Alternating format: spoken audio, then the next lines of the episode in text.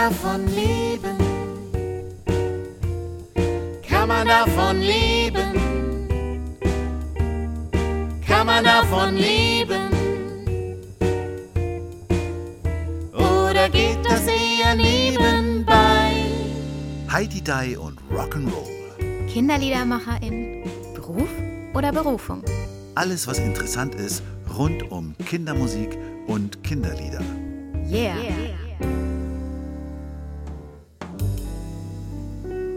Er macht poppigen Sprechgesang für Heranwachsende und ausgewachsene Junggebliebene.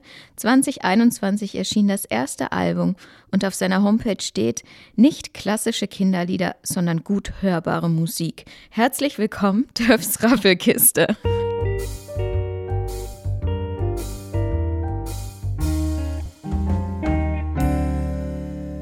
Ja, vielen Dank für die Einladung.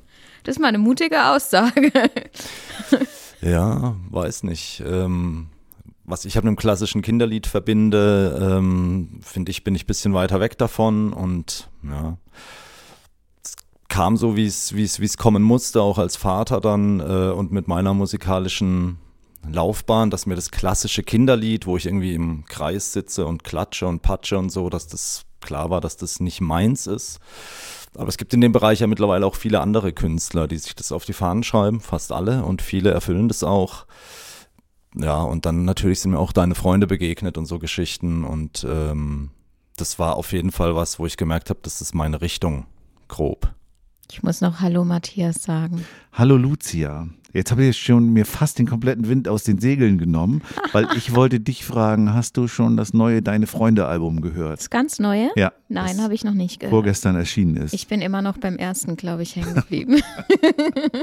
Auf jeden Fall äh, vier Lautsprecher bei Thomas Hartmann. habe ich gesehen. Nur vier, erstaunlicherweise. Und ich habe auch die Werbung von Deine Freunde gesehen. Nämlich, Nein, das war ein nettes Foto von den dreien. ach so, ein Foto. Ja. Die haben ja so eine ganze äh, Show, so eine Parodie von Deutschland sucht den Superstar gemacht als Werbung für dieses Album. Ja, das habe ich nicht mitgekriegt. Ich folge zwar Lukas Nimczek, aber das ist an mir vorbei. Das hast du nicht mitgekriegt. Nee. Ja, okay. Ich habe es jetzt auch nur bei, bei Thomas gelesen. Auf jeden Fall machen die ja, und das hast du ja eben auch schon angedeutet, Christoph, poppigen Sprechgesang für Heranwachsende und junggebliebene Erwachsene. Ja. Absolut, ja. Ich würde sagen, sie machen sogar eher richtig äh, Hip-Hop, ja. Wo liegt da der Unterschied? Ja, ich finde halt Hip-Hop ist vor allem dann mit DJ quasi oder von mir aus mit einem äh, MacBook, ja, dass es äh, technisch produziert wird und nicht Live-Instrumente. Äh, das finde ich ist ein großer Unterschied einfach. Klar gibt's auch Hip-Hop-Bands mittlerweile, die live gerne eine Band dabei haben und das ist auch was, was mir persönlich viel besser gefällt. Das wäre für mich so ein bisschen der Unterschied, dass es deshalb eine, für mich eine klare Rap-Combo ist. Klar, sie haben halt noch einen Sänger dabei, einfach auch. Das finde ich auch gut, die Mischung. Das entspricht mir zum Beispiel auch, ja. Genau, aber das finde ich so ein bisschen ein Unterschied halt, ob ich so einen habe, der so sich um die Musik kümmert und so DJ-mäßig oder ob eine Band auf der. Das heißt, du spielst immer mit Band. Ich spiele immer mit Band, wir sind jetzt gerade so dran, wir haben jetzt einen Gig, da sind wir, also er- erarbeiten wir uns jetzt als Trio. Das ist noch ein bisschen neu, aber wir wollen möglichst als Trio, Quartett und Quintett spielen können.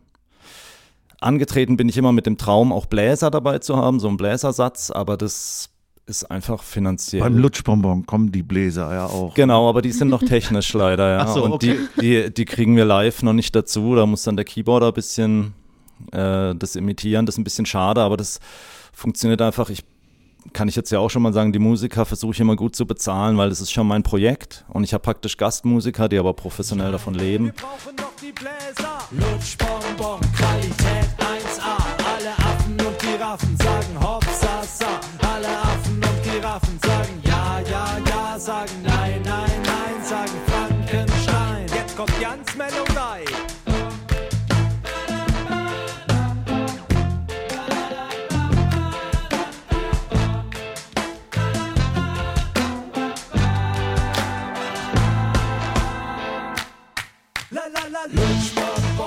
Dann wird es schwierig, umso größer die Band. Mm, ja, ist dann einfach. Aber so technisch. handgemachte Musik ist dir schon wichtig. absolut. Also das kommt vielleicht auch von meiner Vita, weil ich schon mich als Autodidakt eher bezeichne. Ich kann mich an Schlagzeug setzen, ist aber nicht so überragend gut. Ich kann mich an die Gitarre setzen, aber auch eher so Lagerfeuer und ähm, das ist mir schon wichtig und es war halt, als ich die Songs für mich aufgenommen habe, war ganz viel MIDI-Sounds dabei am Keyboard, weil ich einfach nicht jedes Instrument aufnehmen kann bei mir zu Hause. Und dann war eben so ein bisschen die Frage, soll das auch live passieren? Also es war nicht so richtig geplant, es ist mir eher so zugeflogen und dann hatte meine Frau eben die Idee, mit dem jetzigen Schlagzeuger von der Band, dem das mal zu schicken. Das sind alles Basler aus der Schweiz, die waren dort auch alle an der Jazzschule und so und sind einfach richtig gute Musiker. Und als der mir dann rückgemeldet hat, er findet es cool, lass uns was draus machen, ähm, ist es dann eben entstanden, dass wir bei ihm im Proberaum nochmal alles mit Instrumenten eingespielt haben. Ist das der Jan? Das ist der Jan Schwinning aus Basel, genau. Der kommt auch aus, bei mir aus der Ecke. Ich wohne jetzt in Staufen, der kommt aus Norsing, aber ist dann eben nach Basel abgewandert. Und als der gesagt hat, er findet es cool, lass uns was machen, lass uns treffen, lass uns mal einen ersten Song ausprobieren, hat es auch erstmal geholpert, weil wir haben dann einen Song genommen, wir haben den aufgenommen, neu eingespielt und dann habe ich das zu Hause angehört, habe gedacht, hä, das ist gar nicht mehr mein Song. Zwar viel musikalischer, aber es ist nicht mehr mein Song und ich habe dann gesagt, nee, das machen wir nicht. Und dann ähm, hat er mir plötzlich nochmal eine Version geschickt, hat gesagt, er kann nichts liegen lassen. Er hat sich nochmal dran gesetzt und hat noch ein bisschen dran rumgeschraubt und so. Und dann habe ich mir Kopfhörer angezogen, habe es mir angehört und hatte sofort einfach so ein Grinsen auf dem Gesicht. Und dann war klar, okay, die Zusammenarbeit, die läuft, weil natürlich die Songs sich dann nochmal verändern, wenn er mit seinem musikalischen Denken da nochmal rangeht. Also er arrangiert dann irgendwie nochmal und bringt so seine Ideen rein, wodurch ich finde, dass es musikalisch dann schon nochmal aufgewertet wird sozusagen. Ja. Und da, diese Sachen, die er dann macht, spielt ihr dann sozusagen live ein oder live nach oder? Im, Im Studio dann nacheinander, genau. Ich meine jetzt, wenn ihr live auftretet, Ach so, genau, ja. wie, wie bezieht ihr euch dann auf die Version oder macht ihr dann völlig neue Versionen? Nee, also die Musiker kommen dazu äh, und wir überlegen dann, wie wir die Songs arrangieren. arrangieren. Wenn wir jetzt zu dritt spielen, denke ich, wird es anders wie auf Platte. Ja. Und eigentlich ist es mir schon wichtig, ich mag es auch nicht so, wenn ich selber auf Konzerte gehe und es ist total anders, als ich es so von Platte kenne. Manchmal ist es natürlich aber auch interessant, wenn äh, Musiker künstlerisch wieder was Neues draus machen. Ich finde, man muss es dann irgendwie mit dem Publikum oder mit den potenziellen Zuschauern kommunizieren. Also ich bin jetzt sehr gespannt, wenn wir zu dritt sind, es ist nur der Gitarrist, der halt sagt, er kann Bass auch abdecken mit einem Effekt und ein Schlagzeuger, der aber auch ähm, Keyboard bedient und den kenne ich zum Beispiel auch noch nicht. Sehr spannend für mich. Äh, weiß ich bisher nur, dass er Noé heißt und kein Deutsch spricht und dann treffen wir uns. Und da, aber für mich ist es sehr gut. Ich als Autodidakt genieße es sehr, mit so Profis zusammenarbeiten zu können. Und es gibt mir halt immer auch die Möglichkeit, wenn wir jetzt einen, einen guten Gig vor der Nase haben und der Gitarrist kann nicht, können wir ganz schnell gucken, gibt es einen anderen Gitarrist, der einspringen kann. Ja, und so funktioniert das Projekt jetzt genau. Spielt ihr viel in der Schweiz? Leider noch nicht. Also ich habe immer so ein bisschen das Gefühl, ähm, dass die Schweizer schon, das finde ich auch richtig, so ein bisschen natürlich gucken, dass sie ihre Künstler und auch das Schweizerdeutsch, das kann ich halt auch. Ja, man, hat, man hat so eine gewisse Distanz immer dadurch, wenn man nicht, nicht Mundart spricht, oder? Ja. Gerade ja, ich finde es, Kindern, vor allem- ich, ich finde es vor allem lustig, wenn du, wenn du in der Schweiz bist. Also ich habe ja auch schon in der Schweiz gespielt und ich hatte dann nette, also die sind wirklich gastfreundlich und die haben mich wirklich gut behandelt und haben mir dann meine Musikinstrumente aufgebaut und so und haben sich unterhalten. Dann haben sie mich angeguckt und gesagt, oh, verstehst du uns jetzt? Wir sprechen lieber langsamer und dann sind die in so ein Schneckentempo gewechselt, Ne, extra wir, wir für haben, mich. Ich habe das auch erlebt, eben in, äh, ich war in Zürich so immer in Schulen unterwegs und habe dann auch äh, Songs gesungen und äh, habe dann auch mich mit den Kindern unterhalten hinterher. Und wenn die dann losgeredet haben, stand immer eine Lehrerin daneben und hat gesagt, ihr müsst aber mit dem Herrn Meier-Göllner Hochdeutsch reden. Und dann bist du natürlich sofort in so einer Distanzsituation. Bisschen, also die, außer Jan, Jan gebürtiger Deutscher, die anderen sind alles Schweizer, die bemühen sich auch immer sehr, dass ich alles verstehe. das ist sehr nett, ja, also das merkt man schon. Wir hatten jetzt einen Auftritt in Basel und klar, Basel als Grenzstadt, das geht noch, es war in einem Jazzclub und ähm, da haben wir dann auch überlegt, da haben die auch ein bisschen Druck gehabt, das habe ich gemerkt, also die Musiker so, ah, wie machen wir das jetzt? Und dann kam die Idee, wir machen das als Akustikset und da habe ich auch gemerkt, der Keyboarder oder Pianist, wenn der plötzlich am Flügel sitzt, ist der ein bisschen anders zu Hause auch. Ja, das merkt man dann einfach. Und das war aber ein ganz tolles Konzert. Der, der Laden war komplett voll, klar, ein kleiner Jazzclub, aber das war schon toll. Und was ich halt merke in der Schweiz, ist so die Kulturförderung schon nochmal eine andere. Klar, natürlich gerade auch im Jazzbereich dann. Das glaube ich, ja. Davon konnten wir jetzt aber dann auch ein bisschen profitieren und so. Das war echt schön. Und klar, das wäre schön, wenn man das auch so ein bisschen vorwärts bringt. Es gibt äh, das Glücklich-Festival in Luzern, die da gibt es einen, der will uns immer reinbringen, weil die auch so einen Kinderakt haben, aber das hat bis jetzt nie geklappt, weil so das Komitee oder wer das halt entscheidet, sich immer für einen anderen Act entschieden hat. Aber In Freiburg spielt ihr auch hier im Jazzclub, ne? also Jazzhaus heißt der Jazzhaus? Club, aber das ist ähm, jetzt nicht mehr vorwiegend nur Jazz. Das ist eigentlich so der Club in Freiburg, wo ähm, für diese Größe des Clubs ähm, alle möglichen Genres bedient werden. Also es sind ganz viele Pop, also ich weiß noch, früher waren da H-Blocks, jetzt kommt da auch Mine oder Square Beat mittlerweile. Die haben, glaube ich, noch ein Label, das ist, glaube ich, eher so Jazz- und Bluesrock, soweit ich weiß, genau. Aber das ist schon so ein angesagter Club, wo ich sehr froh bin, dass wir da jetzt gelandet sind, weil die dann auch als Veranstalter Plakate hängen. Ich habe jetzt auch schon ein paar in Freiburg gesehen habe ich halt 70, 80 Plakate hingebracht und wir sind schon noch ganz am Anfang. Wir haben letztes Jahr auf dem ZMF in Freiburg gespielt, Zeltmusikfestival, das ist auch sehr renommiert, hat auch immer sehr große Gäste, konnten wir im Kinderprogramm spielen und jetzt bin ich so ein bisschen gespannt, es war gut verkauft, was jetzt passiert, wenn wir mit Plakaten und so, wie viele Leute kommen denn und so, weil das Risiko teilen wir uns, wir machen halt so 50-50 Deal, sag ich mal und bin ich jetzt sehr gespannt. Ich wollte jetzt nächste Woche mal anrufen, wie viele Karten verkauft sind, weil in zwei Wochen startet es dann. Bei Hip-Hop oder Sprechgesang mit Liveband fällt mir noch eine Kollegin ein, die das auch Zucchini. macht. Zucchini. Ja, die, die ja ei- eigentlich auch ein äh, Erwachsenen-Act ist und da macht sie nicht mit Liveband, aber beim, beim Kinderprogramm arbeitet sie mit der Liveband. Ja. Cool, oder? Das ist auch, ich meine, wir schreiben das manchmal auch in Texten, dass wir schon auch irgendwie so ein bisschen das Ziel haben, den Kindern einen kulturellen Zugang zu live gemachter Musik äh, zu schaffen, wobei ich das manchmal schon ein bisschen hochgegriffen finde. Aber es spielt schon so ein bisschen eine Rolle, dass halt manchmal stehen auch Kinder nur da und gucken halt den Gitarrist an und so. Ja, das ist dann, oder Schlagzeug natürlich ist auch immer.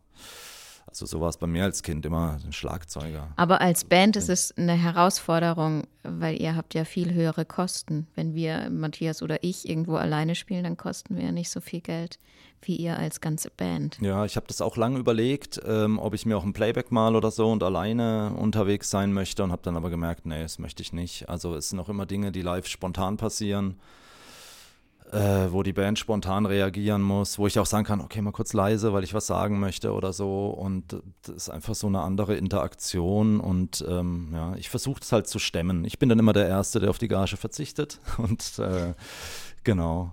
Ja, ich mal gucken. Es ist ja so, dass ich im normalen Leben auch noch Lehrer bin, deswegen ist das für mich auch, äh, ich habe dann irgendwann reduziert gearbeitet als Lehrer, weil ich auch so bis an einem Punkt war, wo ich gemerkt habe, hm, doch ganz schön stressiger Beruf bei allen Vorteilen. Und so kam auch dieses Kinderding, wo ich so ein bisschen gejammert habe und eine Freundin gesagt hat, du, da mach doch was anderes. Und dann habe ich gesagt, ja, ich habe so ein paar Kinderlieder. Dann hat sie gesagt, also bis in drei Monaten spielst du mir was vor, nimmst was auf. So kam das überhaupt, aber durch den Lehrerjob bin ich finanziell jetzt, sage ich mal, nicht so drauf angewiesen wie die Musiker. Und das ist mir voll wichtig, alles, was ich mache. Also bei dem ersten Album haben wir auch mit einer Gestalterin zusammengearbeitet, die ich kenne. Auch ein künstlerischer Beruf, die wollte ich auch ordentlich bezahlen. Und trotz Freundschaftspreis ist es dann trotzdem halt viel Geld, das man investiert und so.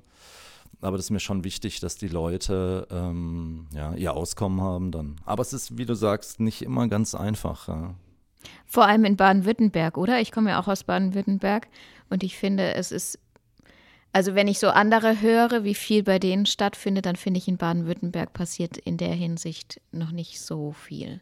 Ja, also es ist schwierig. Ich verfolge auch ein bisschen als die Berliner Sachen, äh, so ein bisschen über Milchsalon. Das sind wir jetzt auch äh, seit ein paar Jahren, aber da passiert nicht so viel. Das ist schwierig. Also in Berlin uns zu platzieren ist dann auch schwierig, weil wir halt so eine lange Anfahrt haben, Hotel und so. Dann gehen natürlich die Kosten gleich so hoch, dass man da eigentlich keinen Veranstalter findet. Ja, und jetzt gibt es so verschiedene Ideen. Wir wollen im Januar, will ich eigentlich eine kleine Tour machen, wo wir alle zusammen fünf, sechs Konzerte spielen, dann eben Berlin, Hamburg und so. Und das versuche ich über eine Stiftung in Basel abzusichern, die einfach äh, auch die Musiker kennt, sage ich jetzt mal, wo ich hoffe, dass das dann funktioniert, dass wir dann einfach finanziell abgesichert sind, um sowas mal möglich zu machen. Aber das eben, finde ich, habe ich auch gemerkt, ist einfach, diese ganzen Nebenschauplätze sind schon sehr, sehr viel Arbeit einfach. Genau, und äh, das sagte ja auch Lukas im Check, die mussten auch erstmal an jeder Milchkanne spielen, sozusagen. Bevor das dann jetzt, ne, man, man sieht die letzten fünf, sechs, sieben Jahre, wo sie riesige Hallen füllen, aber vorher haben sie auch vor 50 Leuten in Totenbüttel gespielt.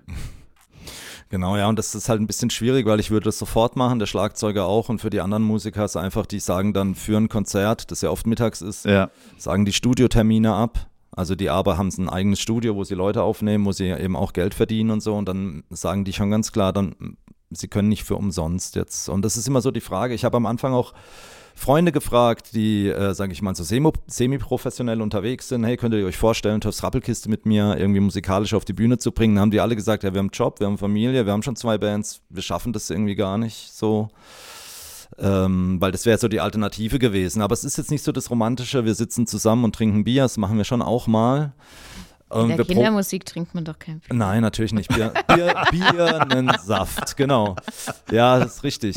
Genau. Oder was auch immer. Vielleicht mittags auch erstmal einen Kaffee. Aber das passiert dann, wenn wir live ein Konzert haben, so ein bisschen. Aber wir proben jetzt nicht jede Woche oder jeden Monat oder alle 14 Tage, sondern immer, wenn ein Gig ansteht ähm, oder so. Das finde ich aber auch angenehm. Dann haben wir so kompakte Proben einfach, wo das dann schnell auch erarbeitet werden kann und mit viel Spaß. Schon auch viel Arbeit, aber auch viel Spaß.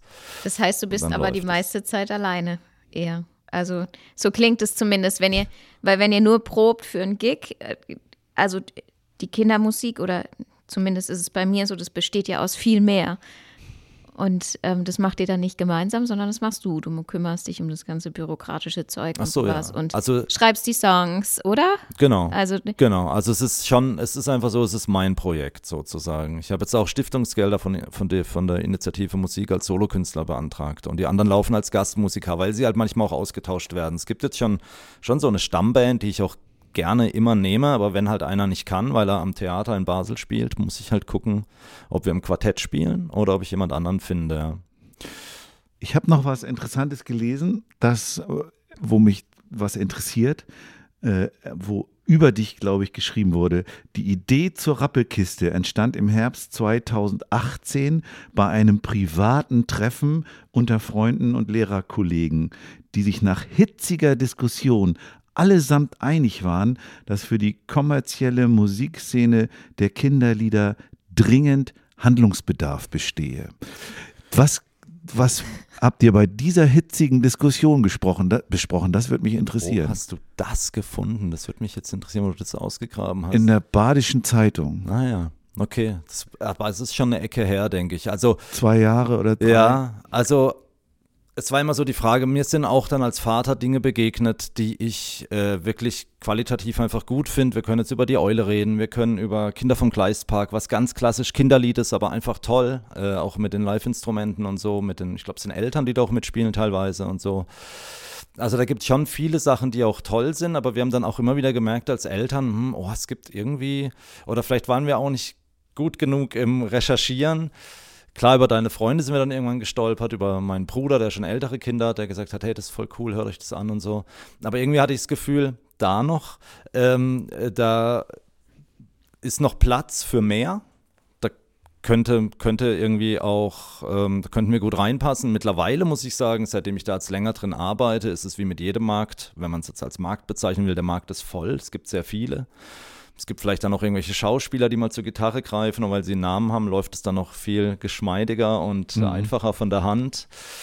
Ja, und da würde ich jetzt sogar ein bisschen zurückrudern. Ich finde, es gibt viele tolle äh, Musiker, die genau das erfüllen, dass Musikalität da ist, dass irgendwie mit den Texten innovativ versucht wird, mal, obwohl die Themen sich ja oft wiederholen in der Kindermusik, das mal wieder ein bisschen anders zu behandeln. Mit, das finde ich auch bei Deine Freunde überragend, mit wie viel Witz sie dann schaffen, bestimmte Dinge äh, zu behandeln und so, ja. Und ähm, Wobei auch von den Themen her bist du schon ein bisschen anders. Also ich denk mal, du hast mir ja jetzt gerade den Song von dieser Super Elster, Elster geschickt, Elsa, Elster. mhm. Ähm, das ist ja schon, also solche Themen haben deine Freunde nicht. Ne? Du hast, du hast so, du hast noch andere Tierthemen.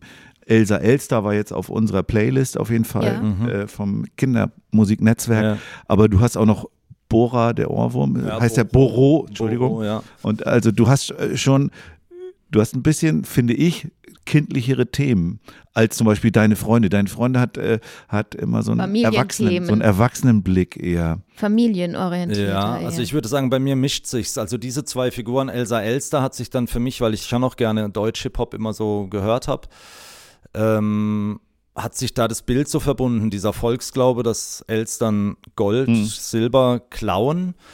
Ähm, und Gangster-Rapper auch gerne mal irgendwie goldene Uhren, goldenen Schmuck vorzeigen, hat sich das dann irgendwie so für mich zu einem Bild zusammengefügt, so eine Elster, die Hip-Hop mag, aber auch eben Blinky Blink, ist ja auch eher dann ein, eine Wortschöpfung aus dem Hip-Hop. Ja. Sie steht auf Blinky Blink, Glitzer, Glitzer und so wurde so ein Bild von einer Elster, die halt, ja, Hip-Hop hört und deswegen heißt sie auch El-Star, weil sie halt so ein bisschen äh, Star sein möchte, ja, und dann war das einfach so ein Bild, Ein komischer Vogel, ein bunter Vogel, ein komischer Vogel, Elsa schwarz und weiß, so kennt sich Elsa Elster. Sie findet, das ist langweilig, so als Weltstar. Sie steht mehr auf diese glitzernden Wendepailletten, auf goldene Ohrringe und Halsketten. Blitzeblanke Schlüssel mag sie ebenfalls gerne. Ja, also ich muss ehrlich sagen, so Texte und so, das kommt dann einfach raus, fängt oft beim Refrain an, dann fallen mir Dinge, dann überlege ich, wie könnte die Strophe sein und es ist dann oft so über eine Nacht bis in den frühen Morgen, dann steht das Ding grob und so viel überarbeitet wird dann textlich auch gar nicht mehr. Viele Sachen lasse ich so, wie sie rauskommen und Boho, der Ohrenwurm, denken viele, es geht um den Ohrwurm eines Liedes das man im Ohr hat und nicht mehr rauskriegt. Das passt textlich auch. Tatsächlich war der Ursprungskenn, aber wenige Leute, das ist so ein ziemlich doofes Spiel, dass man jemanden fragt, was ist schlimmer als Gewitter und Sturm? Das ist eben auch im Text. Dann sagt der andere keine Ahnung und dann äh, leckt man sich den kleinen Finger ab und steckt ihn dem in Ohr und sagt Boho der Ohrenwurm. Es gibt es, glaube ich, auch als feuchter Fuzzi und ich weiß nicht, ob, ihr das, ob euch das mal begegnet. Das ist, Nein. äh, du verziehst schon so das Gesicht, das ist ein bisschen eklig, genau. Äh, und so kam das, deswegen kommt auch am Ende, das hat mir dann ein Kollege äh, erzählt, der den Spruch kannte und meinte, es gibt dann noch, und im anderen Ohr am Ruder sitzt Günther, sein Bruder irgendwie. Ja. Und dann kommt es halt so dazu. Und so, so entsteht es so spontan irgendwie, diese, was ist schlimmer als Gewitter und Sturm, Boche der Ohrenwurm. Was ist schlimmer als Gewitter und Sturm?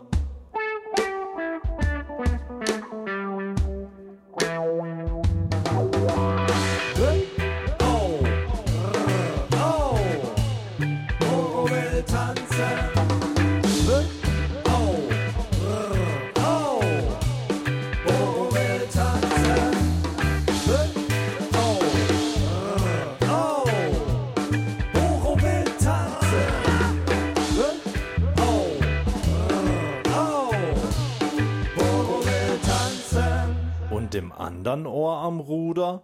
Da sitzt Günther, sein Bruder. Ich kann doch überhaupt nicht einschätzen. Ich habe da nicht so die Rückmeldung, wenn du jetzt sagst, du findest, es sind eher kindliche Figuren. Das, da würde ich mitgehen. Wie Kinder das aufnehmen, kann ich ganz schwer einschätzen, auch bei unserer Musik. Also das Deutlichste ist natürlich Lutschbonbon, was einfach aus dem Klatschreim, der mir mal begegnet ist, äh, entstanden ist, wo sich immer der Text wiederholt, dass man sofort mitmachen kann, wo wir uns Be Bewegungen dazu überlegt haben. Das ist so das, was für mich so der Oder dieses Schüttellied. Schüttellied kann ich mir auch Ja, ja, ja. Mitmachsong vorstellen. Ja, genau. Es sind schon so Komponenten drin. Ähm, aber so für mich bisher würde ich sagen, Lutschbonbon funktioniert für die kleineren Kinder am besten. So.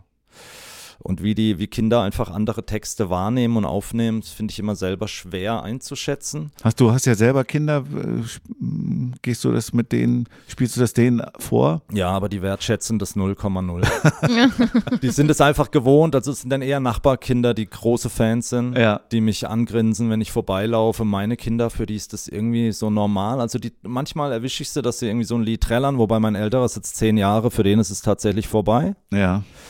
Der hat sich jetzt schon ein bisschen anders orientiert, wobei ich selber als Lehrer, also er ist jetzt Fünftklässler, ich habe bei mir in der Schule auch Fünftklässler, die sind noch so kindlich, da würde ich sagen, das passt noch, aber Ja. das ist dann so die Grenze Ja. erreicht, genau. Und mein Kleiner, der trällert's mal vor sich hin, aber die größeren Fans sind nicht meine eigenen Kinder tatsächlich.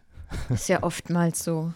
Ja, weiß nicht. Ja. Die sind es vielleicht einfach gewohnt. Ja. Die finden das, oder die, ich glaube, die können das auch nicht so einschätzen. Was ich dann immer sage, boah, ich habe doch was geschafft. Immerhin ist es online, die Lieder und so. Und das war schon viel. Wisst ihr selber, es ist einfach viel Arbeitsaufwand. Und da bin ich ja noch so ein bisschen stolz, obwohl ich jetzt auch sage, ja, irgendwie davon leben oder den mega Erfolg habe ich jetzt ja nicht, aber es ist einfach schön, das zu tun. Für mich auch Also- ein super Noch- Ausgleich zum Leben. Also mein, noch mein. Noch. ja, ja, mein- wer weiß, klar. Mein Sohn hat mir neulich ein Video geschickt, der ist 15, hat er, hat er unten drunter geschrieben, Mama, du bist erfolgreich. Und dann war das so ein YouTuber, der gesagt hat, es gibt über eine Million Songs, die ähm, nicht einen einzigen Klick auf, äh, auf den Streaming-Portalen haben. Also wenn du einen Klick hast, bist du erfolgreich.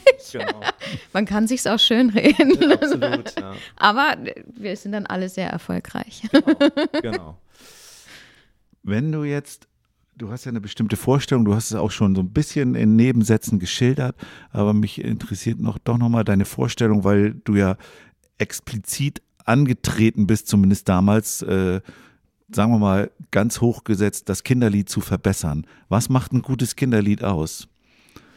Boah, das finde ich schwer. Also ich würde da würde ich nicht so aufs Kinderlied gehen, da würde ich generell aufs Lied gehen. Also für mich ist wichtig, also ich würde mich nie als super guten Rapper bezeichnen, aber wenn ich Sprechgesang mache, finde ich gut, wenn viel Wortwitz dabei ist, irgendwie gute Wendungen sprachlich und so. Ähm, also bei Texte sind mir manchmal ein bisschen zu zu platt, sag ich mal. Ich finde, da muss, sollte es auch ein bisschen spielerisch, innovativ. Ich kann es nicht so genau festmachen. Und dann würde ich sagen, schon ähm, Live-Instrumente. Da äh, würde ich sagen, gibt es alle möglichen Richtungen. Äh, ich fand überragend, wir durften mal mit Andy und die Affenbande unser erstes Konzert tatsächlich in, auf dem Singlesand Festival spielen. Es war leider noch so pandemiebedingt ähm, auch nicht so gut besucht, aber das fand ich auch überragend, wo dann einfach sehr langen Gitarrensolo, ein rockiges lief. Ja, Von und Fum wahrscheinlich. Natürlich, von Pum, genau. Ja, die Namen habe ich noch nicht alle so parat. Ich bin leider auch noch nicht so tief im Netzwerk, weil es mir zeitlich einfach, ähm, es erlaubt es mir nicht Aber als Lehrer. Das ist die Wir Haupt- hatten- das ist wir die hatten- Wir Hauptausrede. hatten gerade gestern, heute sind wir in Freiburg, gestern waren wir in Augsburg ja. und da hatten wir Andi und Fum als ja, ja, ich, Gäste. das habe ich gelesen. Ja. Ja. ja, genau. Und das finde ich dann auch überragend und auch die, die, die Kinder, die Leute, die, die, die feiern das. Also ich finde immer, äh, wenn, ja, orientiert sich so ein bisschen am, am Publikum. Ich, ich möchte es nicht verurteilen, aber das habe ich vorhin schon gesagt, so Klatsch, Klatsch, Klatsch, Patsch, Patsch, Patsch und so, das ähm, entspricht mir nicht. Ich glaube auch, dass das wichtig ist für einen U3-Bereich oder U6-Bereich, aber es ist halt nicht so mein Ding und mich persönlich hat es auch als Eltern eher und auch als Lehrer, ich war auch schon in der Grundschule, eher gelangweilt. Ich war dann eher schnell bei Werner mit dem Fleckentferner, das ist auch so ein bisschen so ein Rap für Kinder oder ähm, ja, aber ich denke, gibt auch genug Kinder, bei denen das, wo das altersgerecht ist und funktioniert, aber es ist einfach nicht so mein, mein Ding, aber ich möchte es gar nicht so beurteilen, was ist ein gutes Kinderlied, weil das entscheidet doch dann der Hörer. Und solange der Künstler dahinter steht und sagt, ähm, das, was ich mache, dazu stehe ich, das finde ich gut, dann ist es ja auch gut. Es muss ja nicht meins sein, sage ich jetzt mal. Das ist doch eine schöne Aussage. Und äh, auf der Basis können wir doch mal gucken, was das bei dir bedeutet. Das bin ich, dazu stehe ich, da stehe ich dahinter, wo das herkommt. Wie wäre es mit einem Blick auf die Lebenslieder?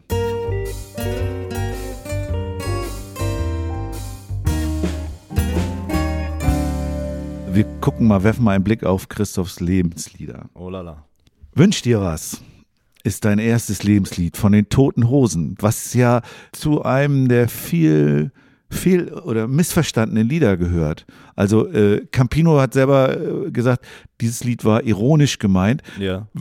Wenn man es hört, hört es sich ja fast so ein bisschen pseudo-religiös an. Richtig. Wie hast du es denn äh, wahrgenommen? Ich habe schon auch äh, ironisch aufgefasst, Ja. aber ich fand es super umgesetzt mit diesem Kinderchor.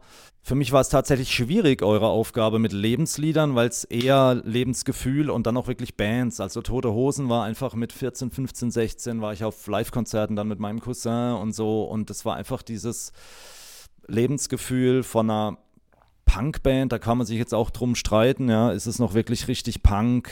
Wurden dann immer mehr Hymnen und so, aber für mich haben die eine große Rolle gespielt.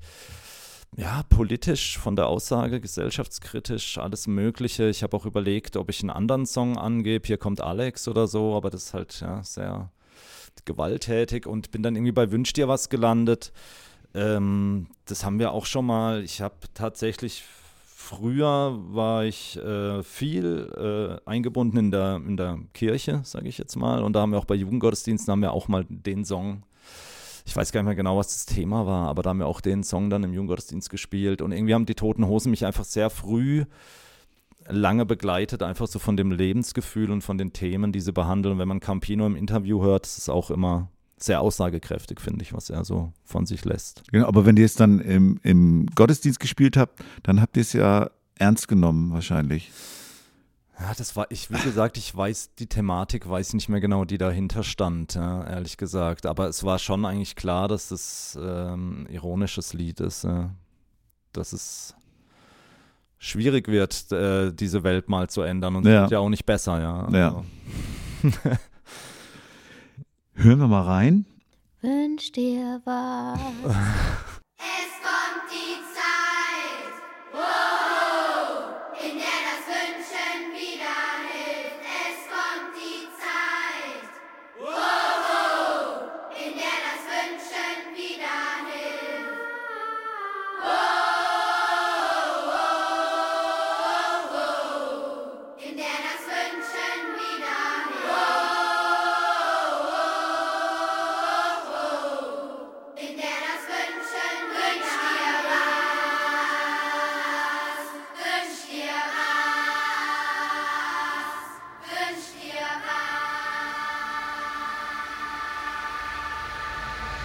musstest du über deinen Schatten springen. Oder wie kam es zu dem Lebenslied von Such a Search? Such a Search ging dann quasi los, dass wenn man mich jetzt fragen würde, auf was, auf was für Musik ich eigentlich persönlich stehe, dann, ich habe dann irgendwann gesagt, auf Kopfnicker. Also es muss ein Beat sein, der gebrochen ist, elektronische Musik wo, oder Techno, wo so ganz gerade stampfiger Beat ist, hat sich mir nie so erschlossen. Und diese Mischung aus Hard und Hip-Hop, äh, das war relativ früh und Such a Search war eine lange Zeit deutschsprachige Band. Ich habe es einfach gut verstanden war auch so mit 16, würde ich sagen, und war halt ganz viel. Es gibt auch, ich schwimme gegen den Strom und ähm, ich springe über meinen Schatten, schon viel so. Das ging bei mir dann, glaube ich, los, auch mit Baggies, Kapuzenpulli.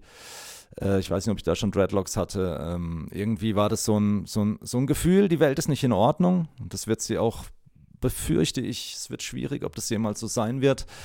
Und das kennt man ja gerade so als Jugendlicher, hat man oder haben viele so eine Phase, wo das einfach eine Rolle spielt, ähm, wo sich vielleicht beim persönlich eben auch viel verändert und wo man sich dann viele Gedanken macht, ob die Gesellschaft, ob das alles so toll ist, angefangen bei Schule und dann geht es eben so weiter. Und ich springe über meinen Schatten war dann ein Song, den der mir von Such a Search dann schon sehr äh, zugesagt hat, war auch einer ihrer Hits, würde ich sagen. Und, Und hast du, dann, hast du das auch live gesehen? ja, wollte ich gerade sagen, auch äh, hier in Freiburg im Jazzhaus zum Beispiel haben die dann gespielt. Und Ähm, ist das dann so ein, springt man dann auch, wenn der Song auf jeden kommt? Fall, ja, ja. Genau. So, Im Grunde auch schon ein Mitmachsong. Absolut, absolutes Kinderlied, genau. Ich war auch 16, 17, weiß nicht mehr genau, wann die Such a Search Zeit war, genau. Aber das war halt eine Band, die mich dann schon geprägt hat in meiner, äh, ja, was, was mir musikalisch gefallen hat. Da hat es dann, glaube ich, auch angefangen. Da habe ich in meiner ersten Band gespielt. Ich habe. Äh, Waren das die Chorknaben? ja, wie, wow, ah, wow. Wo hast du denn das jetzt gelesen? Ne? Weiß ich nicht, habe ich irgendwo. Ah, ja. Das kann ich dir jetzt nicht mehr genau sagen, wo ich das her Wow, habe, ja. aber Genau, also das war so eine typische Band, wo mein Keller gelaufen ist und ich habe lang Trompete gelernt und dann irgendwann war klar, mit dem Instrument kann ich nicht die Musik machen. Mh. Und dann bin ich auf E-Bass umgestiegen, hatte auch lang Unterricht und ähm, dann gab es eine Band, die haben E-Bassist gesucht. Ich bin da reingelaufen, waren auch alle eher so langhaarig. Einer war schon eher so, äh, ja, also war ganz unterschiedlich, so zusammengewürfelt von der Musik. Ich habe dann meinen Bruder mit reingeholt, der auch so eher meine Richtung mit Sprechgesang, der dann auch geschautet und so. Und dann war das auch so eine Crossover-Band, würde ich sagen. Später hieß das Kind dann so New Metal. Es war auch sehr Mhm. poppig. Wir haben uns irgendwann noch einen Sänger dazu geholt. Ja, und es lief dann, bis ich 22 war. Und dann ging es leider so durch Studium auseinander. Und es war so hier in der Region.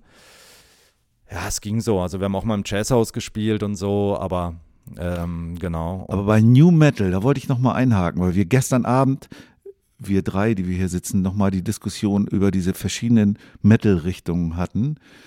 Äh, New Metal ist dann ja noch eine spätere Richtung, oder? Also ich, ich kenne ich kenn ja noch, in meiner Jugend hieß das noch Hard Rock und dieser Begriff Heavy Metal kam dann auf, um, um, um zu zeigen, dass man noch härter ist eigentlich als Hard Rock. Und danach kamen dann so verschiedene Metal-Richtungen, was weiß ich, Gothic Metal, Death Metal und sowas. gefächert Metal. Ja. Und, und was ist dann New Metal?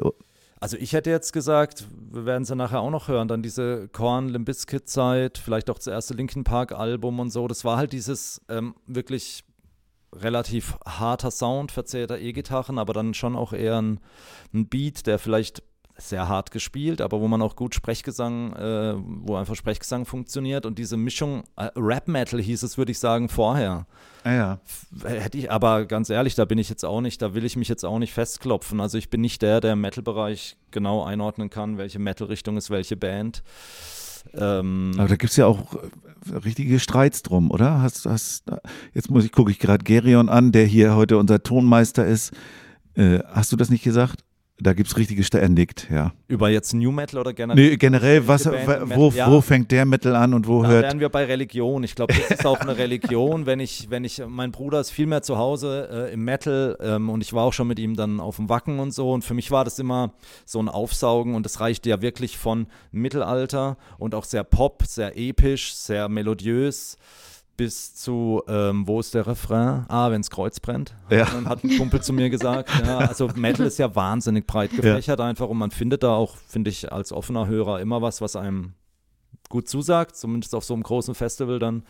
Und ich kann mich da jetzt nicht so festlegen. Äh, ich würde sagen, eben, früher war es Rap-Metal, als manche Rapper so haben dann manchmal auch mit, ich weiß noch, war das nicht Run DMC mit Aerosmith und so, Walk This Way, wo halt, das waren so die Anfänge, wo einfach Rap und Rock, Hardrock, Metal, wo die sich so, wo die fusioniert, sich, ja, wo die fusioniert haben. Und es lief mir einfach rein. Es hat so beides verbunden, dieses Harte mit äh, Rap, genau. Jetzt müssen wir die Klammer schließen und mal kurz in Schatten reinhören von Such a Search. Es wird nichts mehr verpennt, der Kampf geht weiter. Solange bis ihr erkennt, dass wir Schritt für Schritt dem Abgrund näher sind. Mit dem Labyrinth uns die Zeit durch die Finger rinnt.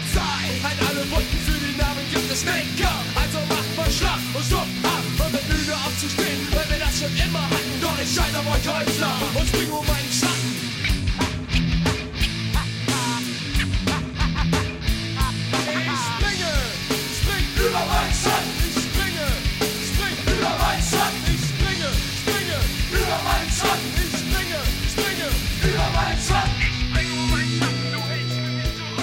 Und dann landen wir jetzt auch schnell, du hast es im Grunde schon vorweggenommen, beim nächsten Lebenslied, nämlich Limp Bizkit, Break war, Stuff. Ja, das war für mich so ein Ohröffner. Ich glaube, das war noch, bei mir war noch die Zeit mit MTV, Viva, Viva Plus und so, wo man doch viel auch dann einfach Videos geschaut hat und dann kam Limp Bizkit Break Stuff und das hat dann nochmal, das war glaube ich die erste Single-Auskopplung. Ich möchte mich jetzt nicht hundertprozentig festlegen, aber es war so für mich der erste Song von Limp Bizkit, der so und der hat dann nochmal so ein bisschen die Ohren geöffnet, weil auch äh, Fred Durst so einen ganz bestimmten Rap-Stil hat mit eher einer hohen Stimme und so Singsang und so. Ähm, und ich fand auch sehr innovativ als vierköpfige Band, was der Gitarrist macht, was der Bassist macht. Ähm, da kam jetzt auch Rage Against the Machine, Red Hot Chili Peppers, war für mich als Bassist natürlich immer große Hinhörer, wie äh, Bass und Gitarre zusammen funktionieren und dann noch überragende Rapper oder Sänger dazu. Ähm, ich meine, Rage Against the Machine, das geht auch in den Kopf und nicht mehr raus. Ja. Ähm, das waren dann so Dinge und ich habe jetzt deswegen ist für mich schwierig zu sagen Lebenslieder, weil da war dann schon immer eine, eine Bandbreite, aber ich habe mich jetzt für Limp Bizkit Break Stuff entschieden, weil ich dann irgendwann mir auch ein T-Shirt bestellt habe und sogar eine Fahne und so und fand halt diesen coolen Hip-Hopper mit dem harten Sound, irgendwie hat mir das da sehr entsprochen. Ich fand die Attitüde einfach geil, so, ja, sage ich jetzt mal und äh, habe dann Limp Bizkit schon eine Zeit lang intensiver verfolgt einfach.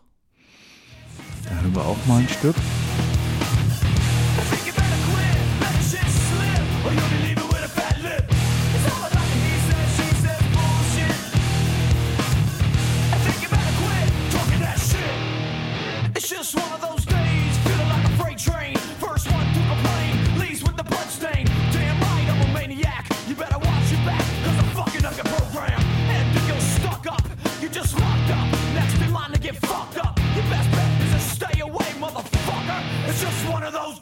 Ich finde ja immer wieder toll, dass ich auch über die Lebenslieder immer wieder tolle Songs kennenlerne, die ich vorher nicht gekannt habe. Und bei dem nächsten ging mir das so, das fand ich so einen genialen Song, der heißt Manfred Mustermann. von äh, Blumentopf. Ja, die haben leider vor ein paar Jahren aufgehört, Hip-Hop zu machen. Ich hab, durfte die auch einmal sehen, auch gute Freestyler, also wirklich, nicht alle, einer tut sich ein bisschen schwer von den Jungs, aber die anderen überragend witzig und Freestyle ist was, das kann ich zum Beispiel auch nicht und das finde ich auch eine hohe Kunst, wirklich zack, Text rauszuhauen so. Ähm, und einfach eine überragende deutsche Hip-Hop-Band, schon auch so ein bisschen verschrien als Studenten-Hip-Hop-Band von den, von den Themen her, sind auch sehr unterhaltsam. Ich sage immer Storyteller, die erzählen halt auch irgendwelche Geschichten so aus dem Leben, aber gut hörbar und der Song Was heißt das Studenten-Hip-Hop-Band? Also Leute, die nicht als erste sagen, hier, wir sind die geilsten und Ja, so ein bisschen. Ja. Der eine ist, glaube ich, auch Physiker und so, Ja. so ein bisschen, ähm, ich glaube, sie haben das auch selber so, so gesagt und ähm, auf keinen Fall irgendwie in die Gangsterrichtung oder Ja, so. ja. ne? Die Also, gehen nicht so unter die Gürtellinie. Nö, eigentlich nicht, genau, sondern erzählen einfach so Geschichten aus dem Leben und das fand ich auch sehr angenehm und der Song ist natürlich sehr extrem. Es gibt davor so ein Interlude, wo sie sagen, jetzt kommt ein Lied, das ähm, trifft vielleicht auf Freunde von uns zu, vielleicht auch auf dich und im Endeffekt beschreibt es halt ein ganzes Leben, wo sie sich so aufgeteilt haben von Baby bis dann Alter, ähm, ja, und Mustermann eigentlich, ähm, wie von vielen das Leben verläuft, von Kindergarten, Schule, erste Freundin, erste Party, Studium, Studium abgebrochen, Job gefunden, ähm, mit einer Frau zusammen, weil sie vielleicht schwanger geworden ist. Ich weiß, das weiß ich gar nicht mehr so genau, müsst ihr jetzt den Song auch nochmal hören. Mercedes, Mercedes im, Genau, in der Garage. Erstmal, erstmal erfolgreich auch Ne. im Job. Ähm, der Mercedes schwarz, die Sekretärin blond. Ja. Genau. Und dann, ähm, ja, aber dann auch sehr gefangen in diesem Alltag, ja. Ist natürlich auch immer Jammern auf hohem Niveau vielleicht, aber ich finde, das war auch so ein Thema, was einen ja auch so beschäftigt, wenn man gerade so an der Grenze ist. Was will ich denn mit meinem Leben machen? Wo geht's denn hin? Und das war für mich auch eine schwere Entscheidung. Ich habe nach dem Abi Zivi gemacht, um das mal so anzutesten, ähm, wie mir so ein sozialer Beruf liegt. Es war eigentlich klar, weil ich auch Jugendarbeit in der Kirche gemacht habe, dass ich was mit Kindern machen will.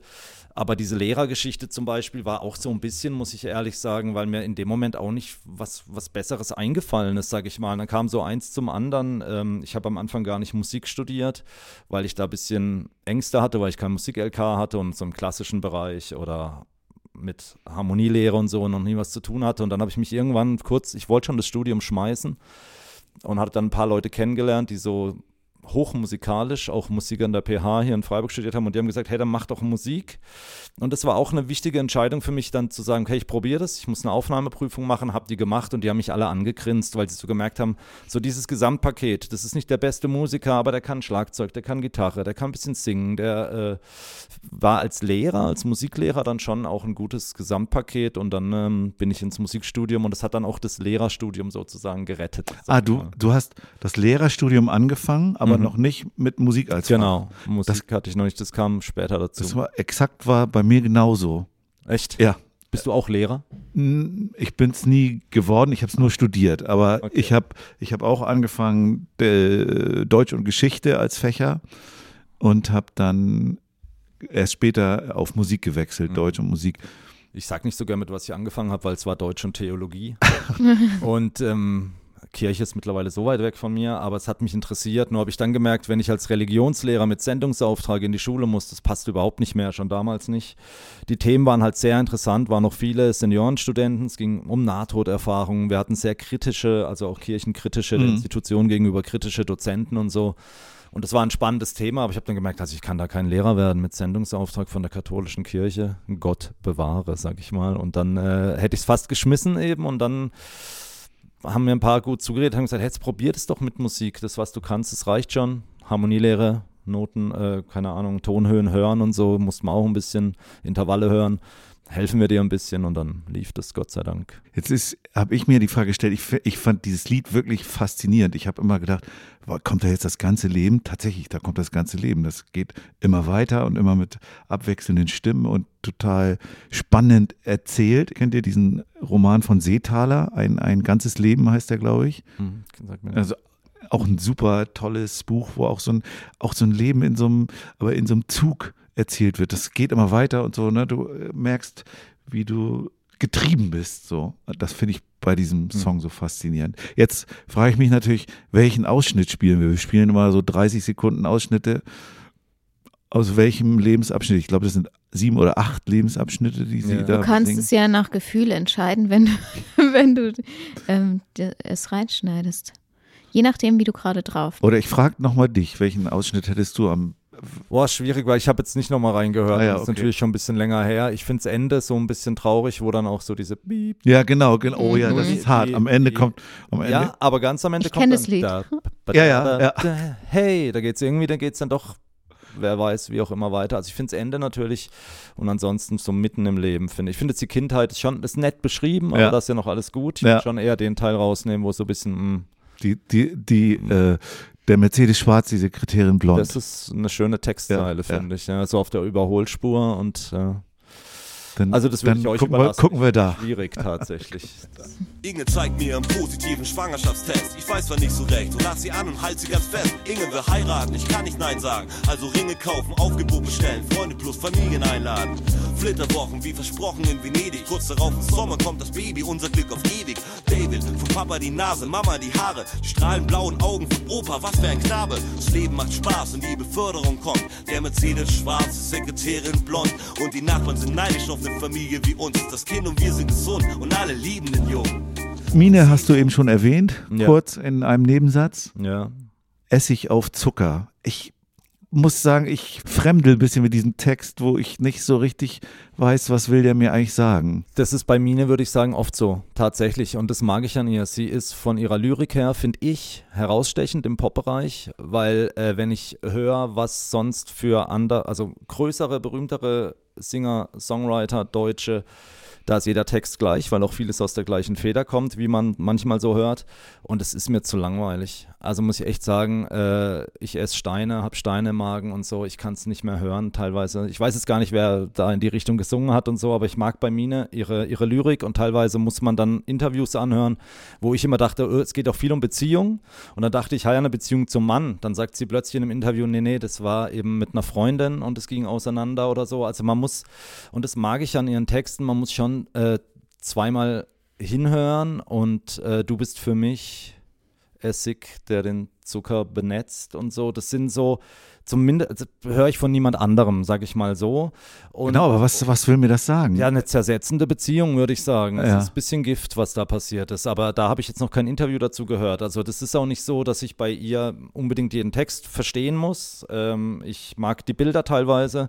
Ich denke, als Hörer kann ich auch selber entscheiden, was da bei mir ankommt. Und ich habe jetzt den Song, da geht es mir auch wieder eher um die Künstlerin. Und ähm, ich bin jetzt auch nicht so das ist für mich eine Art von Popmusik, wo ich mich auch mit Töffs Rappelkiste reinzähle. Wenn ich irgendwo was angeben muss, sage ich immer, wir machen Popmusik. Ja, ähm, mit Sprechgesang oder so. Ich glaube, so hast du es auch angekündigt. Steht's auf deiner Homepage. So steht's, ja. Und ähm, da stehe ich auch dazu. Und was ist Popmusik? Das ist ein Bass, das ist ein Beat, das ist eine gute Melodie. Ja, und für mich dann eben noch ein guter Text. Und bei deutschen Texten finde ich es wirklich sehr gefährlich. Haben, mich, mich haben auch schon viele Leute gefragt, warum machst du nicht Musik für Erwachsene? Weil ich mich wirklich scheue, gute deutsche Texte für Erwachsene zu schreiben. Also da ist mein Anspruch so, wo ich sagen würde, ich erfülle den, glaube ich, selber nicht.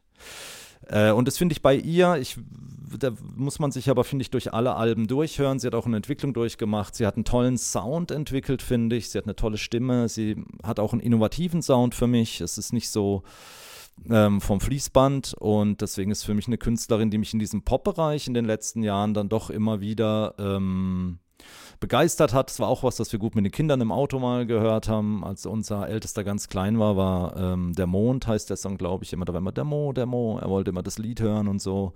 Wir haben sie auch live gesehen, schon öfter jetzt. Und, ähm, Und sie ist ja auch, sie ist ja, sie hat ja auch äh, das ein oder andere Kinderlied gemacht, ne? Das weiß ich gar nicht. Ich weiß nur, dass sie jetzt Mama ist von Zwillingen, soweit ich weiß. Und- Aber Kinderlied weiß ich nicht. Sie hat oft mit Rappern auch mal so. Und sie, ich, ich komme jetzt gerade nicht drauf, welches, aber ich habe gerade, also die, sie ist auf irgendeiner von dieser Unter meinem Bett Compilations Ah, das kann gut sein. drauf. Das kann gut sein. Da Ja. macht sie mit irgendjemandem zusammen. Das kriege ich aber jetzt gerade nicht mehr genau auf den Schirm. Wo ihr ja auch, genau, das haben wir noch gar nicht erwähnt, deine CD ist, hast du ja mastern lassen von Flo Silla ja. und der ja auch diese Unter meinem Bett Ja, ja. Compilations mastert. Ja.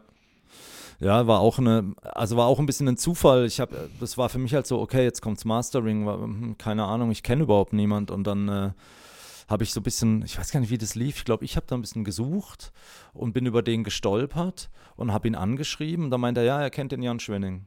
Die haben auch schon zusammen was gemacht. Und dann habe ich so gesagt, hey Jan, ich habe jetzt da einen angerufen in Hamburg, der sagt, der kennt dich. Ach ja, stimmt, das ist die Idee, den nehmen wir. und das war total nett. Es gibt auch so einen kleinen Instagram-Post, wo er mit einem Stück Kuchen, er mag unseren Song Kuchen, Kuchen sehr gerne. Und das war, war auch für mich sehr interessant nochmal, was beim Mastering passiert einfach und so. Und er fand auch, glaube ich, die Sachen ähm, so wie sie jetzt sind, ganz gut einfach. Auch die Vorarbeit von, von unseren Aufnahmen und vom Mischen von Jan und so. Und da war das auch sehr vertraut und äh, man konnte sich nochmal gut austauschen und ging auch sehr schnell, fand ich erstaunlich schnell mit einem erstaunlich guten Ergebnis für die Möglichkeiten, die wir hatten. Also bin ich Ja. sehr zufrieden. Ihr habt ja auch viel so, wie soll ich sagen, draufgelassen. Ne, äh, an, an irgendeinem Song, ich, mir fällt jetzt gerade nicht ein, bei welchen das war, sagst du so am Ende, ja, ich glaube, es war jetzt ganz okay, ja, okay, oder nochmal, weiß ich nicht. Ja, ja, das war so ein bisschen auch Jans Idee, so ein bisschen so, Werkstattatmosphäre. Ja, und vielleicht eine Natürlichkeit auch reinzubringen. Und ähm, es hat auch sehr viel Spaß gemacht, mal rumzublödeln, was Gott sei Dank beim, gerade beim Kinderlied ja auch wirklich, finde ich, absolut erlaubt ist. Und äh, genau, das haben wir schon immer wieder gerne draufgelassen. Haben uns auch immer wieder so überlegt, was könnte man noch dazu machen als kleines Zwischenspiel auf die CD. Und es passiert mir jetzt manchmal, wir haben zum Beispiel nach Kuchen Kuchen, baut weniger Kanonen, backt mehr Kuchen, sagt die Tochter von Jan Schwinning, ist es, die das so reinschreit. Ähm, und mittlerweile in Freiburg kann ich dann auch äh, nach dem Song baut weniger Kanonen und dann kommt aus dem Publikum backt mehr Kuchen. und das finde ich ja nett, so kleine äh, Sachen, ja. Und es kommt jetzt immer mehr, Gott sei Dank, dass die Sachen auch funktionieren. Aber wir sollten darüber nicht vergessen, einmal in Mine reinzuhören. Absolut. Essig auf Zucker. Ja. Es bringt mich so weiß Glut, schwarze Schatten über deinem Blick. Ich kann ihn so nicht lesen. Was meinst du damit?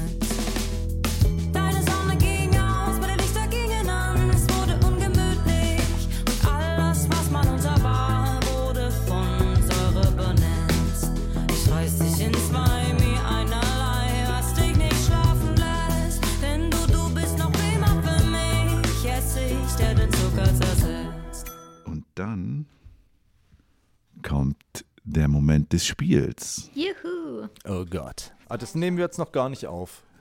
Das nehmen wir auf. Du ziehst jetzt vier Begriffe aus dem Beutel. Du musst unterschiedliche Farben nehmen. Ah ja, Und dann machst du aus diesen vier Begriffen einen Song live. Also das Spiel herzustellen macht bestimmt viel Spaß. Jetzt mal gucken, wie es ist zu spielen. Jetzt hat Christoph vier Begriffe gezogen.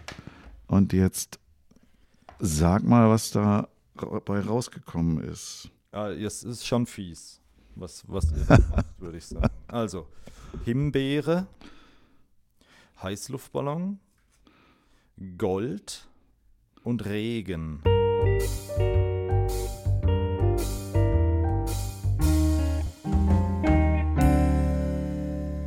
Das sind die vier Begriffe, die Christoph gezogen hat. Ah, jetzt hätte ich eine schöne Idee. Himbeere, Heißluftballon, Gold und Regen. Und er ist noch völlig verzweifelt, aber Nein, er hat schon eine Idee. er hat schon eine Idee, okay? Er hat schon eine Jetzt schon eine Idee. Idee, ja, so ein bisschen. Dann los geht's. Ich teile euch mal meine Gedanken mit, okay? Einfach. Es ist noch nicht getextet. Ich möchte nicht im Regen stehen. Ich möchte nicht die goldene Himbeere. Ich hoffe, ihr kennt sie. Ich bin mehr so der Typ, der so leicht aufsteigend im Heißluftballon unterwegs sein möchte. Wie ich das jetzt, ich würde es gern rhymen, aber dafür bräuchte ich tatsächlich, boah, ähm, lass mich kurz überlegen, ähm, Himbeere aus Gold. Während du noch überlegst, ich habe jetzt Ah. den Song gefunden von Mine mit Edgar Wasser zusammen. Mhm. Supermensch heißt er. Den kenne ich gar ah, den kenne ich. Supermensch mit L geschrieben, Supermensch. Der ist auf der auf einer von diesen unter meinem Bett Compilations. So, jetzt liegen die Begriffe schon mal da. Sieht so aus, als würde er jetzt die Gitarre nehmen. Würde ich, oder? So ein bisschen Begleitung fände ich jetzt gut, aber es wird jetzt nichts herausragendes. Lass mich noch ganz kurz. Ähm, Also ich finde, ihr macht es einem echt nicht einfach. Du hast die Zettel gezogen. Ja, ja. Also die ersten Zeilen sind klar, mit dem Heißluftballon weiß ich noch nicht genau. Ähm, Die fliegen hier doch auch oft durch die Gegend. absolut, ja. Du darfst aber was, gern was anderes. Ich muss noch ein bisschen drüber rappen können. Ja, das sah so kompliziert aus für Amol. Ja, ich spiele halt dann Barré. Ah, ja, schön, genau. Soll ich jetzt mal loslegen?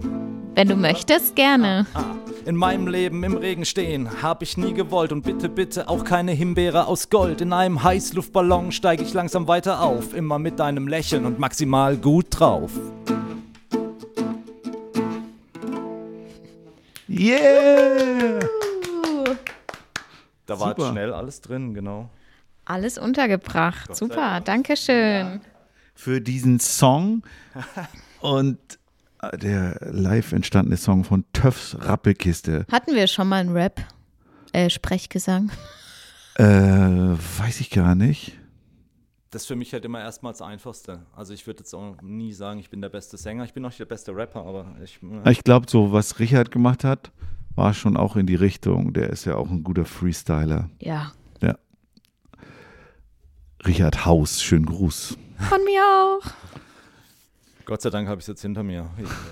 Dann So, kommen wir, komm, kommen wir jetzt zum zum Fragebogen, ne? Heidi Diamond Rock'n'Roll Fragebogen. Oh Gott, ja. Den, wenn das immer die gleichen Fragen sind, hätte ich mich vorbereitet, wüsste ich, was kommt, oder? Richtig. Oh Mann, da habe ich nicht lang genug reingehört. Okay. Tja, Pech. Problem, schauen wir mal.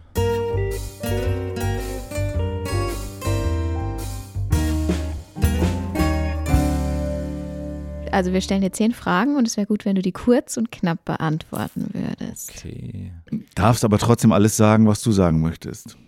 okay. Und Matthias fängt an. Oh. Christoph, was war dein erstes selbstgeschriebenes Kinderlied? Schüttel, schüttel. Ah, das ist das, wo man sich trocken schüttelt, ne? Genau, ist schon sehr alt und ich habe dann eben festgestellt, es gibt einen anderen Song, wo das auch vorkommt mit Schüttel, Schüttel, Schüttel, Schüttel, Schüttel. Genau in dem Rhythmus, den ich auch gemacht habe. Ich bin mal gespannt, ob wir da mal noch aneinander geraten, aber schauen wir mal. Ist schon sehr alt. Schon sehr alt. Viele Tiere machen's mit oder ohne Fell. Manche langsam, manche eher schnell nach dem Baden im Sand oder im Wasser. So wie mit nem Föhn, nur ein bisschen krasser. Manchmal sieht man es am Strand. Da kommt ein Hund angerannt, war er schwimmen oder planschen und kommt dann wieder raus, fängt es an und spritzt Meter weit hoch hinaus. Und dann schüttel, schüttel, schüttel, schüttel, schüttel und zwei schüttel, schüttel, schüttel, schüttel, schüttel und drei schüttel, schüttel, schüttel, schüttel, schüttel und vier schüttel, schüttel, schüttel, schüttel, schüttel und fünf. Was erwartest du dir vom Kinderliedkongress im Oktober? Hm. Kann ich jetzt nicht so genau sagen, ähm, weil es für mich immer schwierig ist, teilzunehmen. Äh, weil ich als Lehrer mir nicht frei nehmen kann, einfach. Ähm, Ich stelle auch äh, Fortbildungsbescheinigungen aus. tatsächlich funktioniert. Okay, ich habe einen sehr Habe ich, schon, hab ich schon mit anderen Kollegen und Kolleginnen Das gemacht. ist sehr gut zu wissen tatsächlich, weil für mich war es immer, hm, wie komme ich da hin, wie mache ich das? Aber mein Chef ist so entspannt, also dann würde ich sagen, ich bin dabei. Und dann freut es mich einfach mal, die Leute kennenzulernen, weil es ist natürlich wirklich so, ich würde ohne Erwartungen reingehen. Ähm, das hatte mir schon Andi von Andi und die Affenbande damals bei unserem gemeinsamen Konzert beim Single Sound Festival gesagt. Über den kam ich auch ans, äh, auf die Idee, beim Netzwerk überhaupt mitzumachen und so. Dann würde ich sagen, erwarte ich mir einfach einen guten, netten Austausch. Du bekommst 100.000 Euro. Was würdest du damit machen? Uh, das ist schwierig. Also ich würde das zweite Album, glaube ich, angehen, wo die Songs eigentlich alle bei mir im Keller fertig sind, aber ich nicht die Möglichkeit habe, ein Studio, Aufnahmen, alles zu bezahlen. Das wäre auf jeden Fall ein Teil. Ob dann, ja, weiß ich gar nicht, was 100.000 ist echt schwierig. Oh, Ich wäre jetzt ja fast schon so geneigt, äh, meiner Frau einen großen Wunsch zu erfüllen, weil wir gerne campen gehen und sie immer von einem Ford Nugget träumt. Kurze Werbung. und das einfach zu teuer ist. Das wäre noch was. Vielleicht könnte man auch noch wirklich was Sinnvolles damit anstellen, aber da fällt mir jetzt spontan noch nichts ein. Aber ich glaube, ich würde schon noch gucken, ob man irgendwie mit dem Geld noch was, ähm, ja, vielleicht irgendwas Sinnvolles noch anstellen könnte. Über welches Thema, das du noch nicht bearbeitet hast, würdest du gerne mal ein Lied schreiben? Äh, Angst und Traurigkeit das sind so zwei Themen. wir haben jetzt noch gar nicht so drüber geredet, ähm, was ich ein bisschen schwierig finde bei Kinderliedern, aber das gut zu verpacken, fände ich interessant, weil das einfach eine große Rolle spielt, Ängste bei Kindern, die sehr unterschiedlich sind.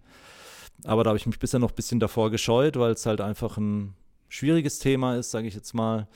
Das wären so Themen, die mich, glaube ich, noch reizen würden.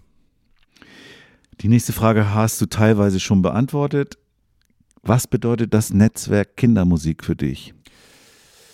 Ja, es ist einfach erstmal eine gute Möglichkeit, ähm, in Austausch zu kommen, denke ich, mit anderen Künstlern. Und einfach auch für mich war interessant zu sehen, was machen denn die anderen, welche Diskussionen laufen. Ich bin jetzt eben noch gar nicht so lange dabei. Ich würde mich immer noch als Neuling, sind es glaube ich zwei Jahre oder so. Ähm, und ich verfolge das gerne, aber eben mir fehlt ein bisschen der Kontakt. Ähm, aber da haben wir jetzt ja vielleicht eine Lösung gefunden. Das wäre tatsächlich sehr schön. Da komme ich drauf zurück, wenn ich mit meinem Schulleiter gesprochen habe. Welchem Genre würdest du dich zuordnen? Popmusik mit Sprechgesang, ne? Eine unerwartete Verwerfung im Raumzeitkontinuum ermöglicht es dir, mit dem jungen, etwa 20-jährigen Christoph Herko zu sprechen und ihm Tipps zu geben. Was würdest du ihm raten? Boah, das ist schwierig. Ich glaube, ich würde ihm raten, mach nochmal die Augen auf, mach Praktika und so was du beruflich machen möchtest, weil das schon so eine Hoppla-Hopp-Entscheidung war und ich manchmal nicht sicher bin, wie zufrieden ich bin. Es gibt Teile in, dem, in meinem Hauptberuf, den ich als Lehrer, den ich, die, die ich gut erfüllen kann. Es gibt auch viele Dinge, die mich schon sehr umtreiben, natürlich auch strukturell bedingt und so, aber das wollen wir jetzt hier nicht besprechen. ähm, genau, ähm, wie gesagt, bei allen Vorteilen. Das wäre vielleicht nochmal was, was ich dem 20-Jährigen und äh, musikalisch würde ich ihm vielleicht auch nochmal ein bisschen mehr Mut zusprechen, weil dann lange nach dieser ähm, Crossover New Metal Band, als ich dann 22 war und es auseinandergegangen ist, war dann längere Zeit live und bandmäßig ähm, nichts. Da würde ich ihm, glaube ich, auch raten, aktiver zu bleiben. Genau, das wären so die zwei Sachen. Was ist deine wichtigste Fähigkeit, die dich in die Lage versetzt, Kinderlieder zu schreiben?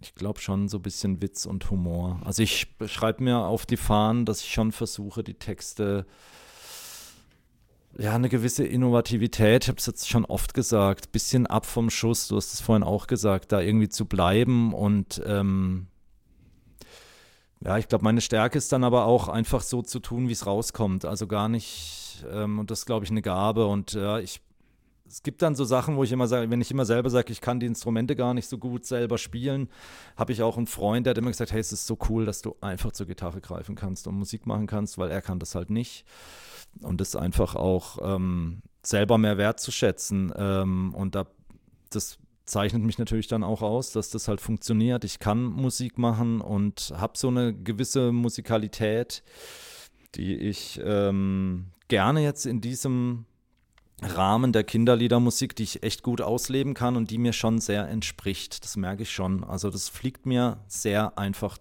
zu, die Ideen und so. Und das äh, würde ich sagen, ich muss nichts übers Knie brechen oder so. Bisher. Mal gucken, wie es wird.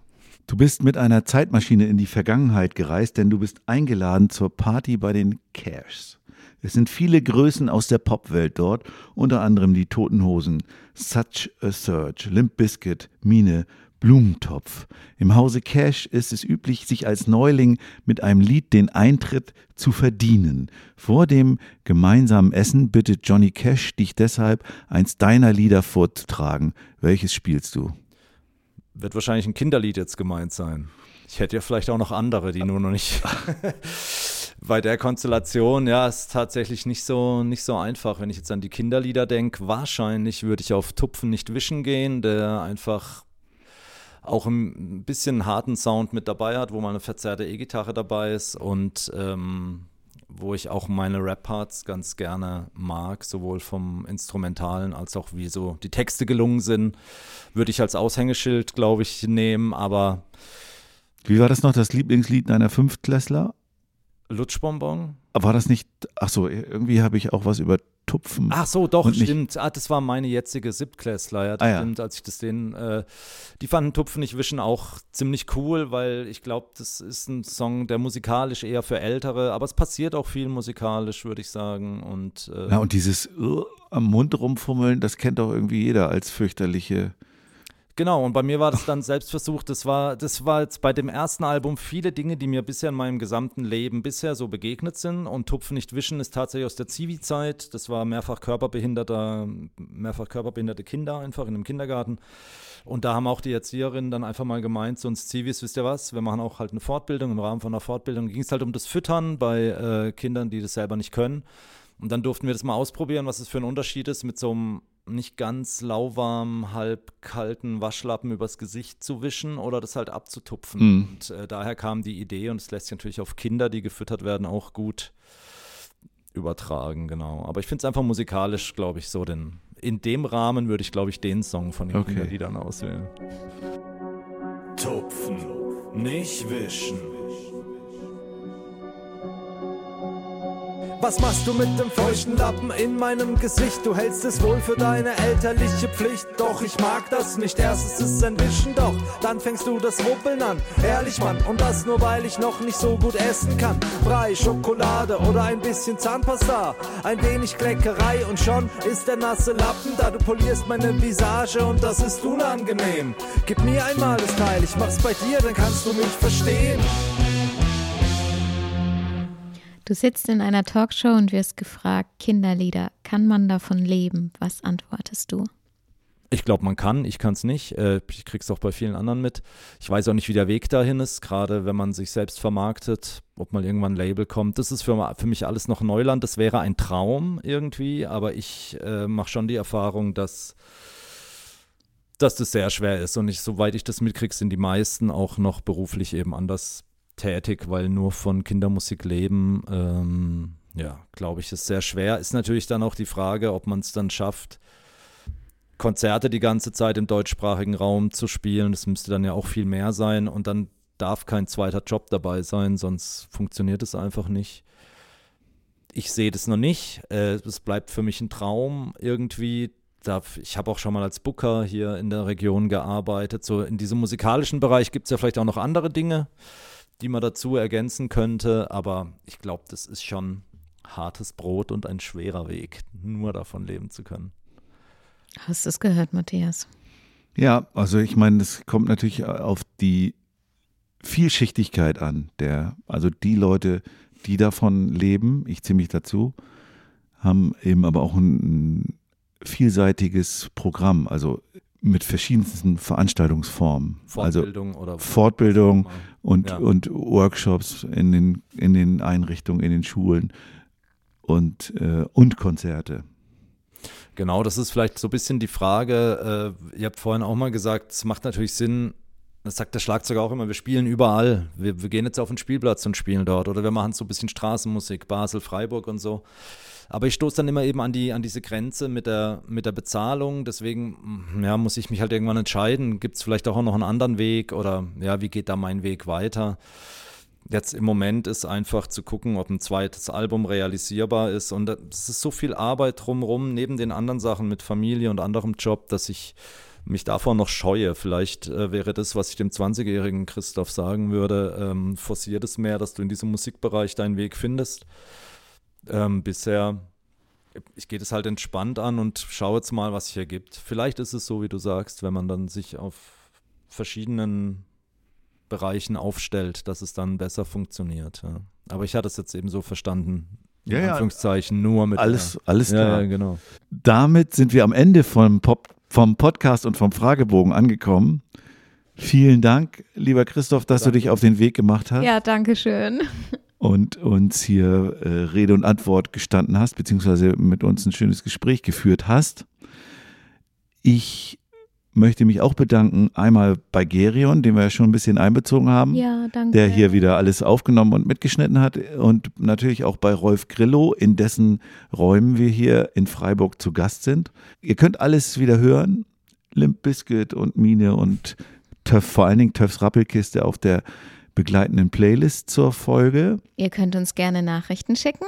Wir freuen uns über jede Nachricht oder uns bewerten. Auch darüber freuen wir uns. Natürlich nur mit fünf Sternen. Was anderes gibt es nicht, gell?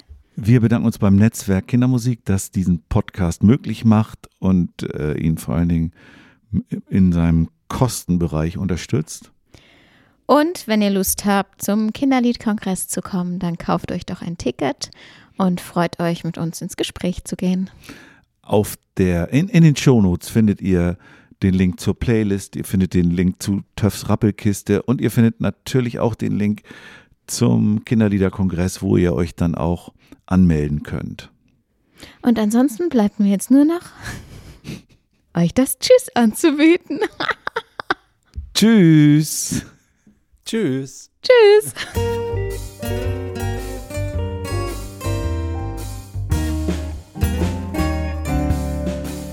man davon leben? Kann man davon leben? Kann man davon leben? Oder geht das eher neben?